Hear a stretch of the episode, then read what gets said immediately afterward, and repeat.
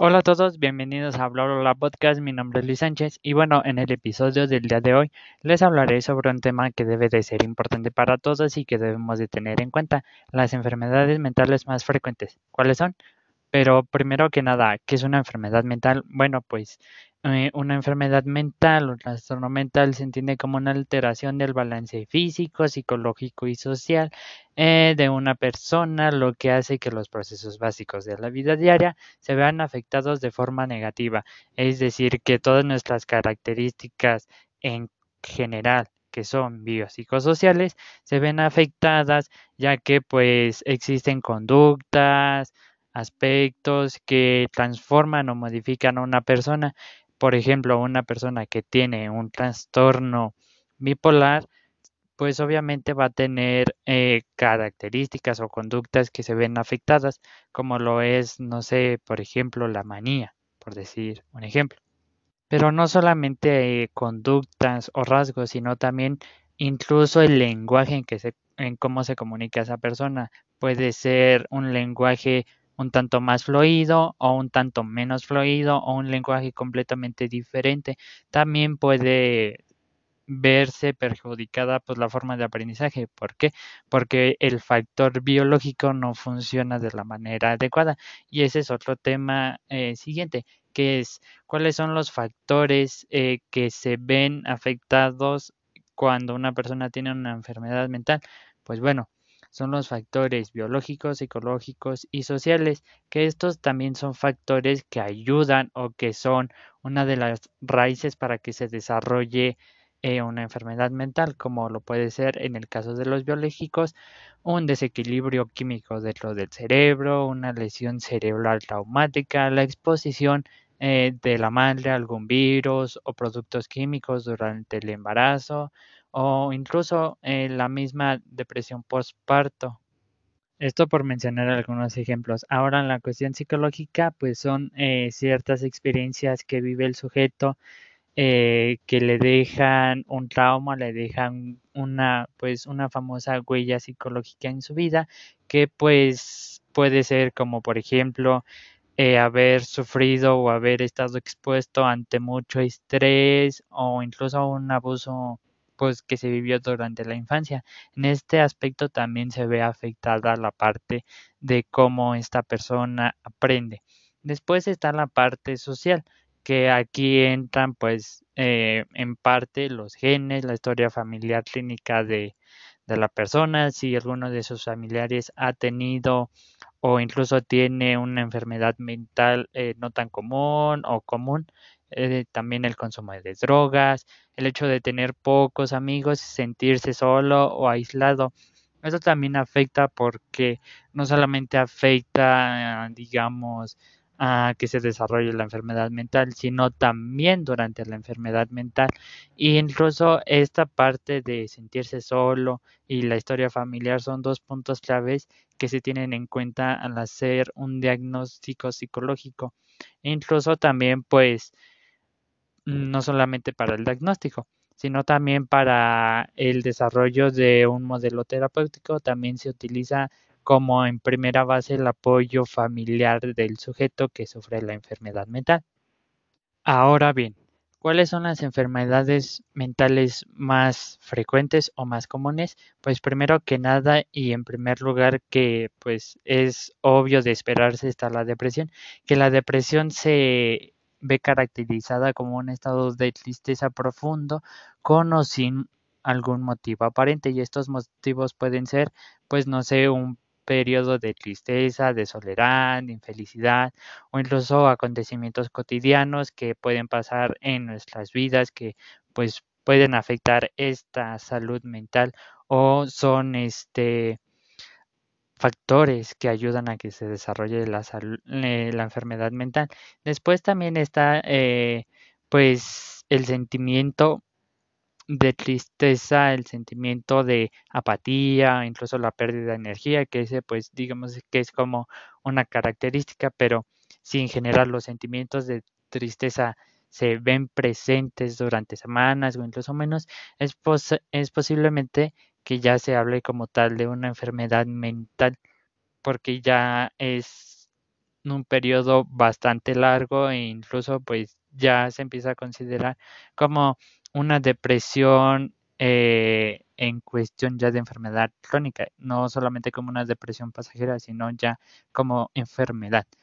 Y están las características que pues en general así es tener poca energía, fatiga, alteraciones en el sueño o el apetito, que aquí puede ser también que pues sí duermen muchas más horas o incluso en algunas ocasiones puede ver de que no duermen tantas horas. El apetito puede aumentar o bajar, el estado de ánimo triste o ansioso eh, de forma persistente, también la irritabilidad. En adolescentes y en niños se ve esta más esta parte de, la irritabilidad. Eh, la falta de interés o pérdida de placer en actividades que comúnmente pues generaban satisfacción. Este también es un factor que se debe de tener muy importante porque pues nos ayuda a, conocer si en verdad es una depresión. También incluso la dificultad para llevar a, actividades cotidianas, eh, problemas de concentración o incluso dificultad en actividades ya sean pues con su familia, en la escuela o en el mismo trabajo. Y de hecho pues la salud física es un factor importante en esta parte porque de acuerdo con la OMS, eh, una parte que se ve afectada como la salud física da pie a las cardiopatías, que pues esta va generando otros, pues no tanto enfermedades, sino otros problemas que pueden agravar esta depresión. También está la parte de las presiones económicas o el desempleo o el conflicto entre las personas que lo rodean, eso también puede tener como que, o pueden ser como características que ayudan a ver o a detectar la depresión. Y obviamente también no hay que, no hay que olvidarse de que a las mujeres pueden sufrir pues depresión postparto.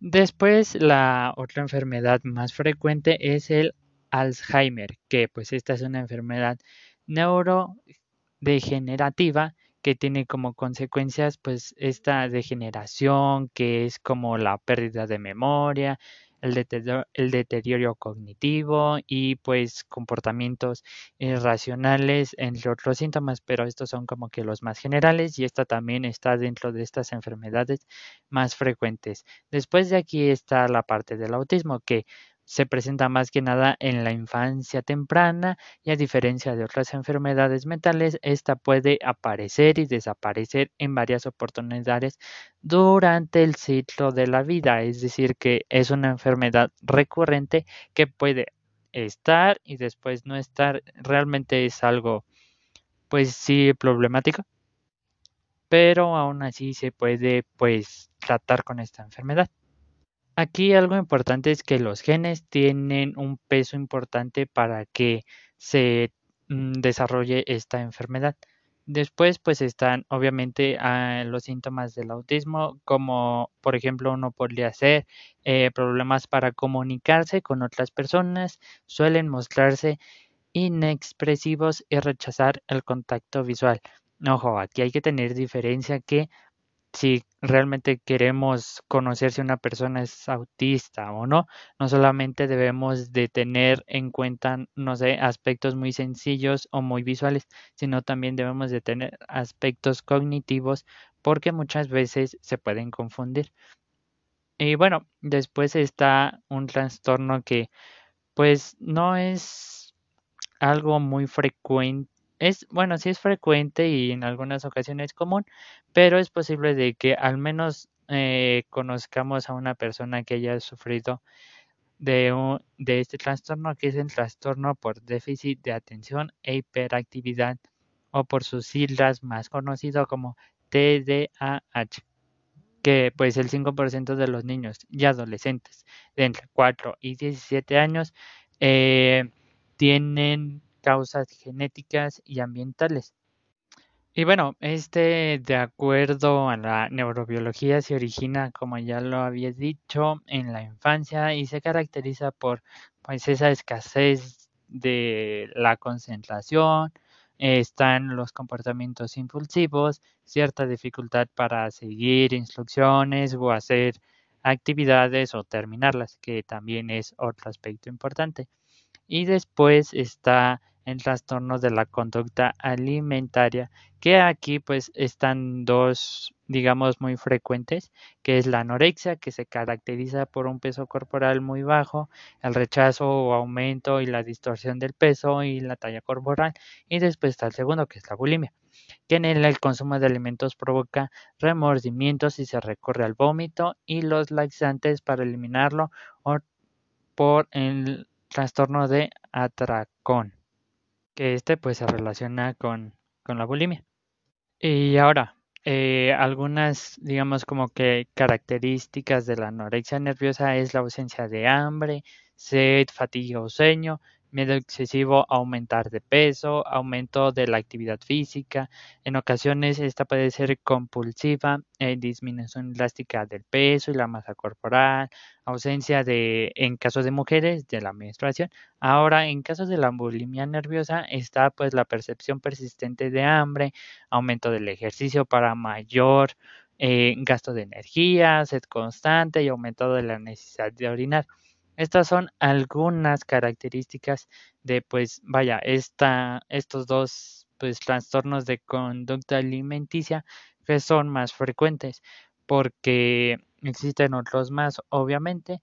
Eh, algo muy importante que se debe de tener en cuenta y que ya lo había dicho anteriormente es esta parte de si nosotros, eh, aunque no seamos psicólogos, doctores ni nada, pero nos da como esa intriga de que es posible de que cierta persona, compañero, amigo, conocido, familiar o compañero del trabajo tenga alguna enfermedad mental, pues es primero que nada eh, recurrir a un experto eh, y si se quiere hacer solamente pues por esta intriga o nada más para darnos una idea de cómo es o cómo puede vivir esa persona esta enfermedad mental, simplemente pues hacer una investigación obviamente completa y conocer a detalle todas las características diagnósticas que se realizan o que se necesitan para que esa persona sea diagnosticada con esa enfermedad.